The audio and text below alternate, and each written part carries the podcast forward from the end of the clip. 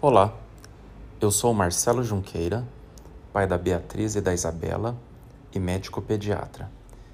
E essas são as confissões de um pai pediatra.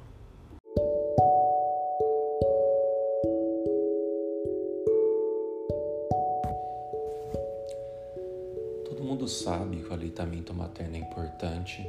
Acho que ninguém ainda no mundo tem dúvidas com relação a isso.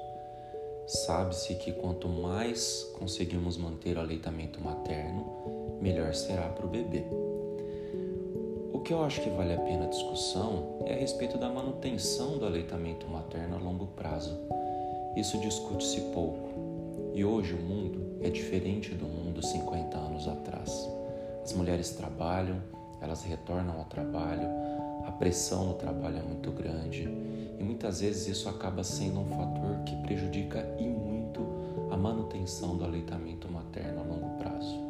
Então, mais importante do que ficarmos com esse discurso de manter aleitamento materno, aleitamento materno exclusivo até o sexto mês, aleitamento materno pelo menos até dois anos de vida, é termos uma discussão com a família, com o trabalho, com o pediatra a respeito da manutenção do aleitamento materno e criar subsídios para que a mulher consiga ter esse aleitamento materno.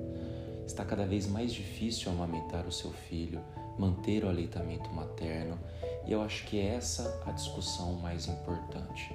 Então discutam em família, criem estratégias, discutam no trabalho previamente ao seu retorno como vai ser a manutenção desse aleitamento, que métodos você pode utilizar para manter o aleitamento materno, se vai ordenhar leite, se vai sair mais cedo para amamentar, se vai ter esse suporte em casa da família, do marido, dos filhos mais velhos que permitam que você continue amamentando.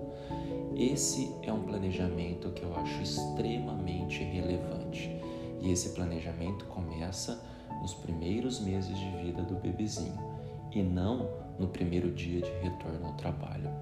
Então pensem nisso, planejem o retorno ao trabalho, planejem como será a nossa volta ao trabalho, planejem a estratégia de aleitamento. Tudo isso é importante para que a gente consiga manter o aleitamento o maior tempo possível.